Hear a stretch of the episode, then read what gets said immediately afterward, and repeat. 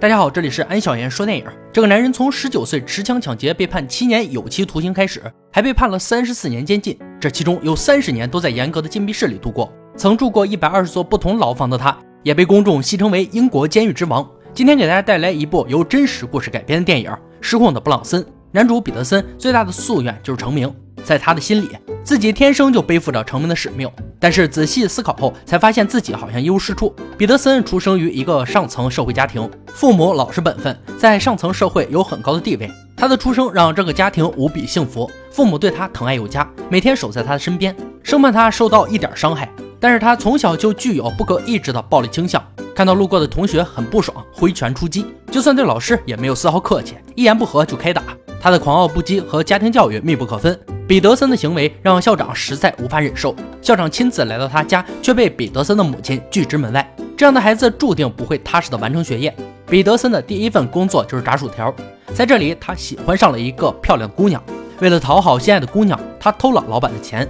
隔天警察就找上门来，面对警察的询问，彼得森直接挥拳攻击，甚至使出了必杀技咬耳朵。时间到了一九七四年，整个英格兰经济正处于瓶颈期，所有人似乎都陷入了困境。但是生活还得继续。在这一年，彼得森结婚生子，日子过得不好不坏。如果彼得森甘于平淡，也会很幸福。但是从小过惯了富足的生活，这样的日子他无法忍受，所以他抢劫了当地的邮局，总共五十一英镑，约四百六十人民币。因此他被判处七年有期徒刑。法庭上，母亲还在安慰他：“你不会待七年，最多四年就可以回来了。”啊，还真是一位伟大的母亲。彼得森不进监狱才奇怪。来到牢房，彼得森有过短暂的迷茫，突然的转折让他无所适从。这个从小用拳头征服世界的男人哭得像个弃婴。监狱对一个普通人来说就是人间炼狱，而彼得森很快就适应了这里的生活，甚至可以说喜欢。对他来说，这里也不是牢笼，没有禁锢，更像是一间无人打扰的酒店单间。监狱更像是一个战场，给了他锻炼自己的地方。彼得森立志在这里扬名立万。劳动改造的时候，彼得森扬言：“老子是来服刑的，不是做苦力的。”教导员一看，这哥们是个硬茬子，转身就走了。彼得森露出了胜利的微笑。不一会儿，几名狱警就气势汹汹地找到他，但是话还没讲完，彼得森就主动出击。遗憾的是，好虎架不住一群狼，彼得森被揍一顿，送到了重刑犯监狱。在这里，他遇到了卷毛。卷毛是地下黑拳组织者，当他看到彼得森健硕的肌肉，认为他适合打拳。卷毛无意的一句话，让彼得森找到了人生的目标，决定要用自己的双拳打出一番天地。从此，他改名为布朗森。开挂生涯就此展开。这以后，他便成为监狱里最残酷的囚犯。他所过之处无一幸免，狱友、狱警、厨师，只要喘气的都打，没有任何理由。挥拳完全看心情。他的变态行为，当时的新闻都有报道。因此，他从一个监狱转移到另一个监狱，再转到另一个监狱，最后被转到帕克赫斯特监狱。监狱为了保护其他人的安全，将他单独关押。就算是送饭，都像是给老虎投食，不敢靠近。他所在的牢房有几道安全门，层层上锁。封闭的苍蝇、蚊子都无法出入，除了布朗森，再也没有一个喘气儿的。他快憋疯了，每天能做的只剩下喊叫。监狱方实在忍受不了了，将他送进了精神病院。就算是这样，布朗森还是没有安分，他的拳头又挥向一位病人，导致他再一次被单独关押。还真是走到哪儿都住单间儿，这一点一般人还真是做不到。但是这里的医护人员对狂暴之徒有很多办法，几人按住布朗森，给他打了一针行动迟缓剂。几下，这家伙彻底消停了，再也没有往日的狂躁，每天只能瘫坐在椅子上，像个活死人。面对病友的唧唧歪歪，布朗森嘴里费力吐出的口水是他最后的倔强。每日的自由活动时间，布朗森像个木偶一样被病友拉着跳舞，他没有任何反抗的能力，只能任其摆布。就算这样，布朗森从来没有放弃过逃走的机会，每次都是迟缓的移动到门口，看到医护人员的一个回去的手势，他只能乖乖的返回，真真的不想再被打一针。从老虎变成病猫，这个时候的布朗森内心崩溃的想死，他暗暗发誓一定要离开这里。在一次自由活动中，布朗森慢慢的抽出自己的腰带，狠狠地勒住一个病人的脖子。他认为只要他杀了人，肯定还会被再次加刑，这样他就可以回到监狱。但是很快，医护人员就发现了他的暴力行为，布朗森又被关进了单独关押室，在他的小屁屁上又多了一针行动迟缓剂，想回到监狱的愿望泡汤了。便且被转移到关押犯罪精神病人的罗德莫精神病院，在这里，布朗森被单独监禁了二十六年。二十六年间，他没见过一个人，常年累月积压的情绪使他再次爆发。他趁放风之际爬上了屋顶，大肆破坏监控设施。带病友一把火点了监狱，导致监狱损失了几千万的人力物力。布朗森的行为在精神病友的心中成为大神般的存在。事情发展到这里，监狱绝不允许这样的祸害流向社会，决定将他永远关押在这里。但是这次事件引起了巨大轰动，并且惊动了女王陛下。在舆论的压力下，最后布朗森被允许假释，他牛逼哄哄地走出监狱。阔别多年的父母已经在这里等候，父母带着他回到了新家。多年的监狱生活让他对外面的变化无所适从，他唯一熟悉的就是一张他小时候的照片，剩下一切都是全新的。他不习惯这样的生活，甚至接受不了。母亲为他准备的新床，没办法，他只能去找住在老家的叔叔。来到叔叔家的老房子也已经大门紧锁，布朗森只能来到叔叔家的新家找他。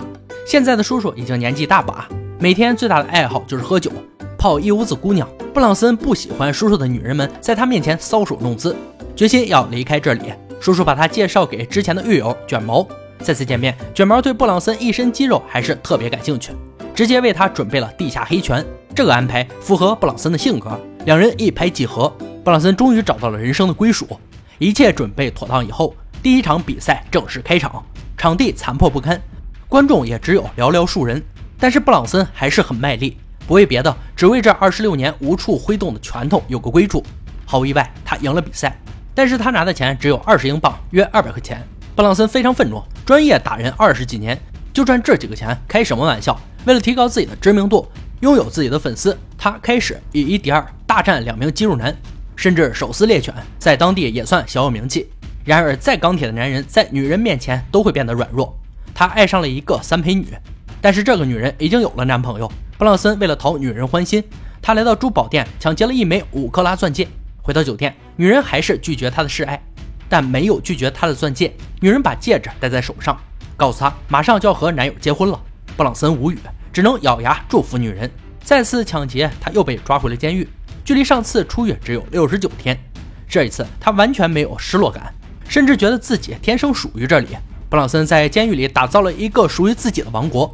刚回到牢房，他就扣留了图书馆的管理员。管理员对这个臭名昭著的恶徒早有耳闻。吓得颤颤巍巍地缩在墙角，不敢出声。监狱长怕管理员受到伤害，打电话过来和布朗森谈判。布朗森居然说不清楚他绑架的目的是什么，毫无理由的闹事。监狱长怒了，他派人把布朗森转移到一级禁闭室，一顿大刑伺候。布朗森除了愤怒的眼光，什么也做不了。监狱长还告诉他，如果一直胡作非为下去，就会让他死在这里。第一次遇到硬茬子，布朗森只能沉默不语。不久，在一次绘画测试中，布朗森展示出了惊人的天赋。他的绘画中没有阳光、海滩和令人向往的爱情，只有他经历过的暴力和在精神病院的迟钝记。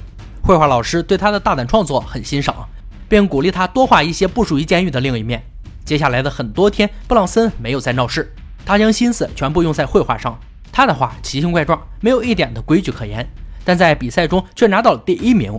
绘画老师对他的创作极为赞赏，带着布朗森去找监狱长。想用作品征服他，给布朗森一次展现自我的机会。监狱长对他一直没有好印象，也不认为一身暴力的人能创作出好的作品，只能让助手接过画，推脱有时间再看。布朗森看出监狱长的不屑一顾，转身走了。回到画室，布朗森极为不开心监狱长的回应，坐在台阶上沉默不语。画师好言安慰他，坚信布朗森的画作一定会打动所有人，包括监狱长。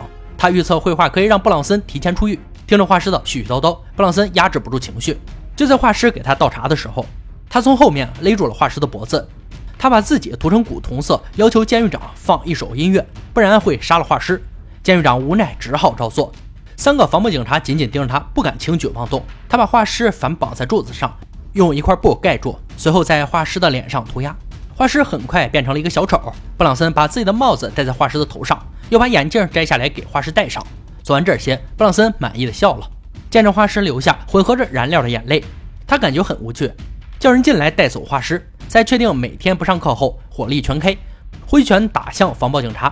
结果就是体验了一下被防暴警察组团群殴的滋味，在监狱长眼皮子底下公然挑衅。他的刑期改为无期徒刑，不出意外的话，这辈子都别想出去了。布朗森被打成血红色的包子，被关押在只能站立的铁笼子里，不作就不会死。接下来，布朗森的日子都不会太好过。单人牢房注定是他的最终归宿。电影呢，到这里就结束了。《尸苦等布朗森》由真实故事改编，本片主人公原型迈克尔·皮特森被称之为英国最暴力的囚犯。一九九八年，监狱方为他和另外两名囚犯特别设立了行动小组。两千年，皮特森又由于恶意伤人而被判处无期徒刑。